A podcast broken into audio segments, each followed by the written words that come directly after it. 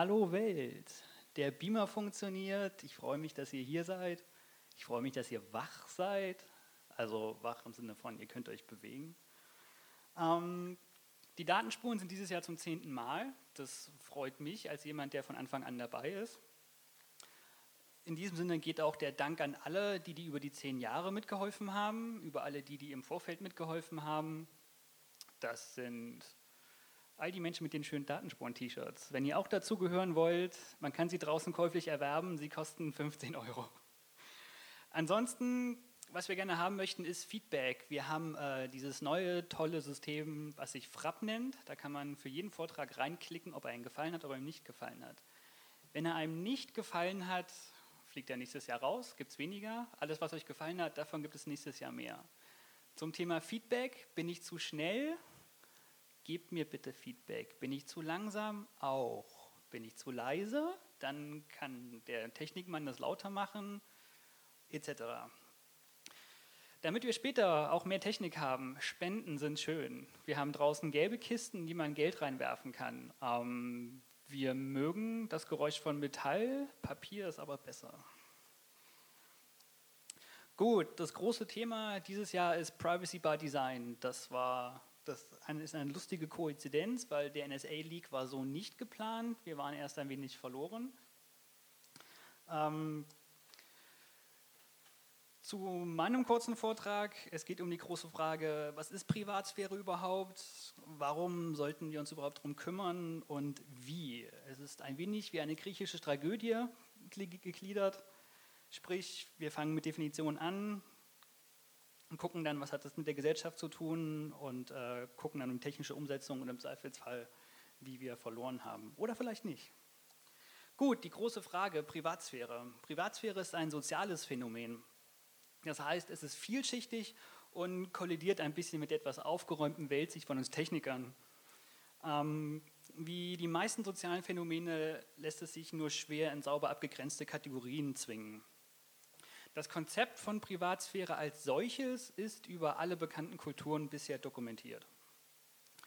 Ich werde jetzt einen geschichtlichen, also durch die Geschichte gehen, weil das im Zweifelsfall noch der beste Abriss ist, den man liefern kann.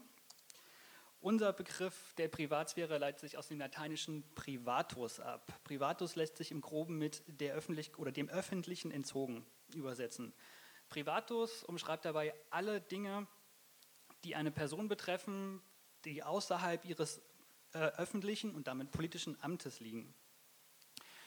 Das Wichtige dabei ist eine Trennung zwischen dem Wesenskern, also der Persönlichkeit, und der öffentlichen Rolle, also ihrem Amt. Diese Linie ist auch grundlegend für alle weiteren Definitionen, die gefunden werden. 1890 wird Privatsphäre das erste Mal als das Recht alleingelassen zu werden definiert. Das sind Warren Brandeis in einem Aufsatz für die amerikanische Verfassung.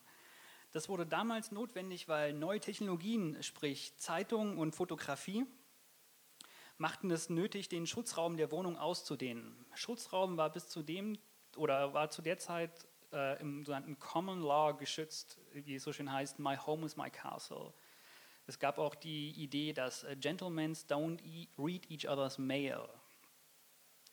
Dass äh, die Verbreitung von Informationen führte das ein wenig ad absurdum, was es halt notwendig machte, diese implizite soziale Konvention explizit zu formulieren.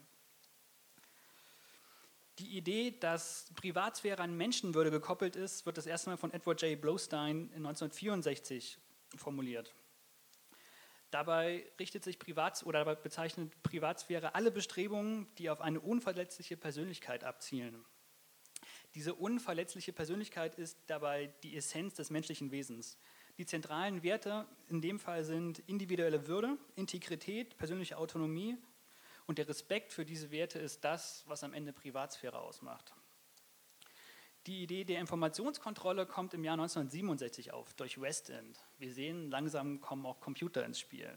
Privatsphäre ist dabei die Information über die eigene Kontrolle.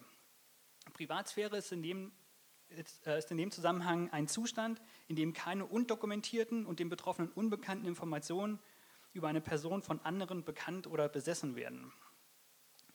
In diesem Zuge wird auch die Frage nach Intimität interessanter. In den 1970er Jahren, besonders durch Fried and Garrity, ähm, wird das formuliert. Für alle Menschen, die Angst haben, dass äh, Sie nicht mitkommen. Die Referenzen sind am Ende im Frapp einsehbar, wer dann hinterher klicken möchte.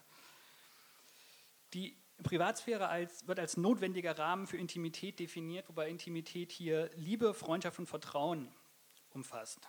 Kant ist in dem Fall auch einer der Ausgehenden und im Sinne dieser Tradition ist, die, ist äh, Privatsphäre die Freiheit, sich selbst und seine Beziehung zu anderen zu definieren. Wow, genau. Seit den 1975er Jahren, besonders durch Rachels, gibt, sind soziale Beziehungen zunehmend im Vordergrund. Und gleichzeitig wird erklärt, warum es keine einzelne Antwort auf die Frage geben kann, was ist Privatsphäre und warum ist es für Menschen wichtig. Rachels äh, definiert Privatsphäre besonders als Schutz vor Bloßstellung. Wir wissen, was andere über uns wissen. Und dadurch können wir unsere sozialen Beziehungen anfassen. Der Kontext ist für Privatsphäre immer interessant. Denkt im Zweifelsfall nur an euch. Ihr seid jemand anderes gegenüber euren Eltern als gegenüber euren Freunden. Wer es nicht glaubt, der möge bitte das gleiche Gespräch über Geschlechtsverkehr mit seinen Eltern als auch mit seinen Freunden führen. Die Privatsphäre ist dabei auch die Kontrolle über Informationsflüsse und damit definiert, inwieweit ich mich welchen Menschen offenbare. Gut, die große Frage ist, warum sollten wir überhaupt Privatsphäre schützen? Das erste Problem ist, Technologie an sich ist nicht neutral. Technologie hilft uns, uns selbst zu kontrollieren und auch unser Bild vom Selbst zu kontrollieren. Das heißt am Ende, dass Menschen Technologie vertrauen und der Kontakt zu Menschen durch Technologie vermittelt wird. Das Problem ist aber, dass die Technologie als solche nicht unbedingt vertrauenswürdig ist. Der Benutzer hat in der Regel ein mentales Modell, also eine Vorstellung davon, wie Technik funktioniert. Das Problem ist, dass wir es aber häufig ad absurdum führen. Wir sind die Leute, die Systeme entwickeln und designen. Ein einfaches Beispiel ist E-Mail. Jeder E-Mail-Button oder jeder Senden-Button ist in der Regel mit einem Briefumschlag gekennzeichnet. Nur dummerweise ist äh, E-Mail einem Brief nur sehr bedingt gleichwertig. Das, äh, darüber können wir lachen, weil wir das wissen. Ein Großteil der Bevölkerung weiß es nicht und lebt in dem Glauben, dass E-Mails Briefe bedeuten. Das heißt, es ist auch an uns, das im Zweifelsfall zu ändern.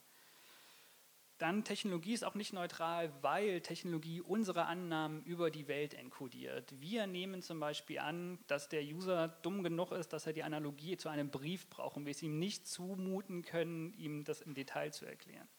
Das heißt aber zum Beispiel auch, wenn wir Algorithmen schaffen, haben, haben wir Annahmen über die Welt, wie die Welt aussieht und wie die Verarbeitung zu erfolgen hat. Das Problem dabei ist, wie bei allen Technikentscheidungen, sie überleben in der Regel ihren ursprünglichen Zweck. Ein, ein Beispiel dazu ist zum Beispiel das, das Tastaturlayout. Es ist, in, das ist 1872 zum Patent angemeldet worden, damit Menschen auf Schreibmaschinen arbeiten können, um mit der Mechanik einer Schreibmaschine klarzukommen. Schreibmaschinen sind nur noch selten in Gebrauch, doch trotzdem dominiert dieses Tastaturlayout nach wie vor unsere Desktops und unsere Tastaturen. Das heißt, obwohl der ursprüngliche Zweck für dieses Design nihiliert ist, also nicht mehr vorhanden, leben wir trotzdem nach wie vor damit. Das heißt, wenn wir Technologie in die Welt setzen, haben wir auch eine große Verantwortung, damit verändert sie auch die Welt. Zum, zurück zum mentalen Modell. Vertraulichkeit ist in dem, auch, in dem Zusammenhang auch nochmal interessant im Bereich auf Social Media. In der Regel oder am Anfang wird Social Media von Menschen getragen. Menschen haben, zum, haben Skrupel, bestimmte Informationen preiszugeben oder weiterzugeben. Im Zuge von Kommerzialisierung und Automatisierung werden diese einzelnen Personen in der Regel durch Firmen und Maschinen ersetzt. Beides sind Strukturen ohne Skrupel. Die Idee eines Indubio pro reo gibt es in einem Algorithmus als solchen nicht. Da kommen wir auch zum nächsten Technikfolgenabschätzung. Das ist ein tolles deutsches Wort. Menschen sind unglaublich schlecht darin, die Folgen von Technologie abzuschätzen ebenso die Folgen von Privatsphärenverletzungen.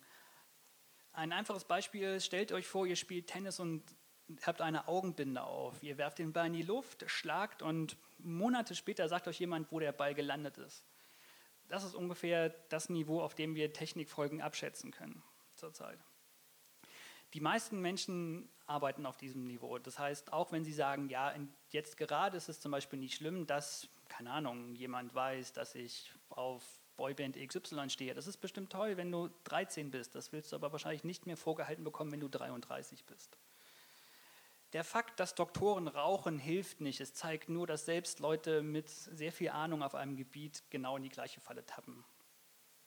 Im Grunde ist das ist der lange Verzug zwischen Ursache und Wirkung, wie beim Rauchen. Und was im Zweifelsfall auch fehlt, sind die kleinen blutenden Robbenbabys, äh, die wir sehen, wenn wir eine Privatsphärenverletzung begehen.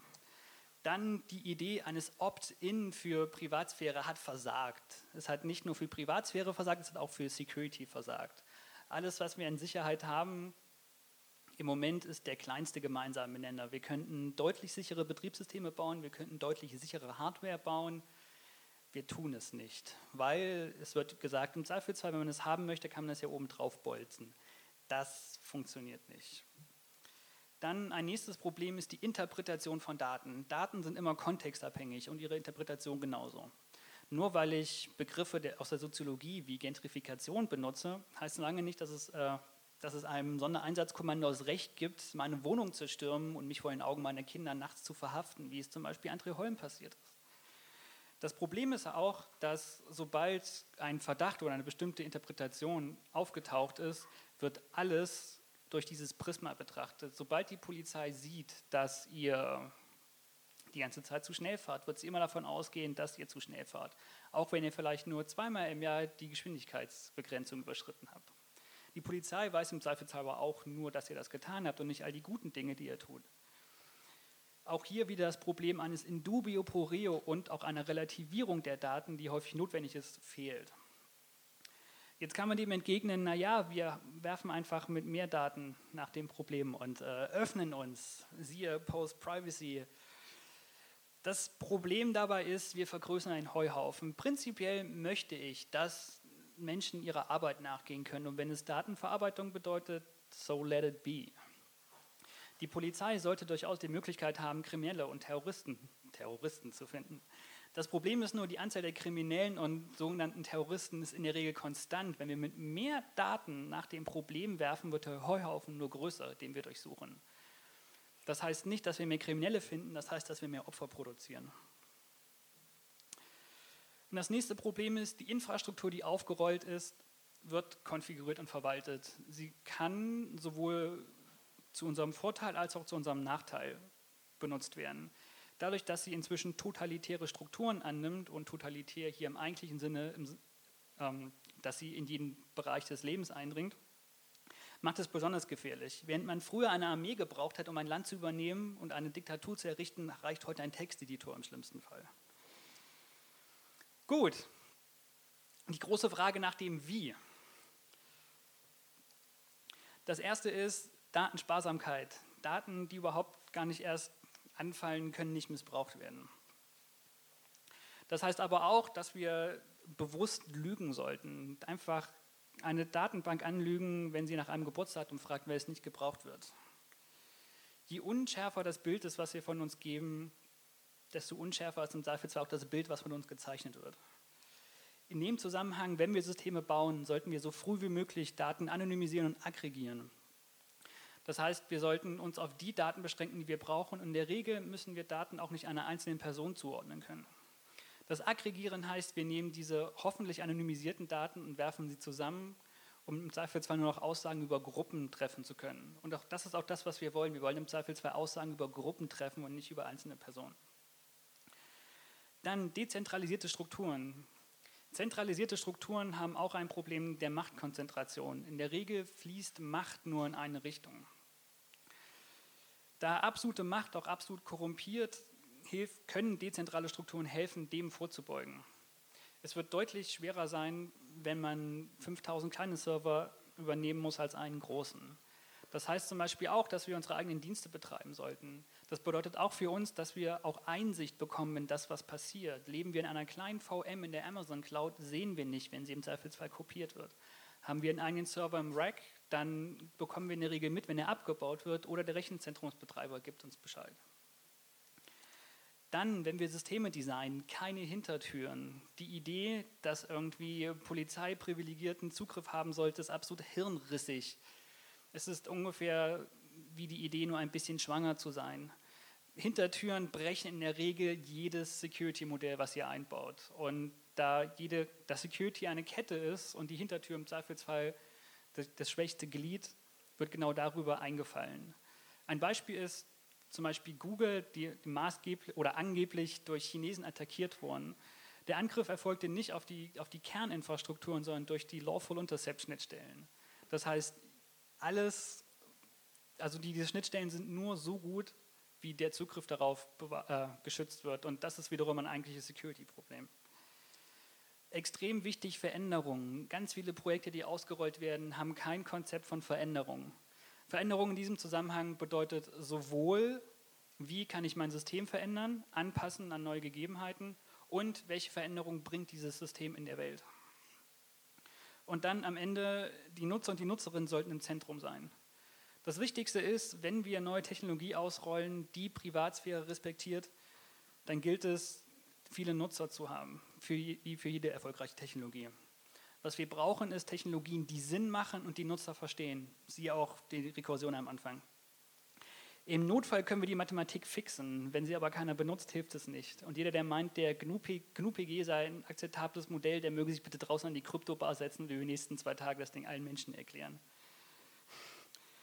Da ich jetzt meine Keynote deutlich mehr gekürzt habe, als eigentlich angedroht war, das ist meine E-Mail-Adresse für den Fall, dass Menschen Fragen haben, Spam, Feedback, Heiratswünsche, Hassmails, bitte dahin.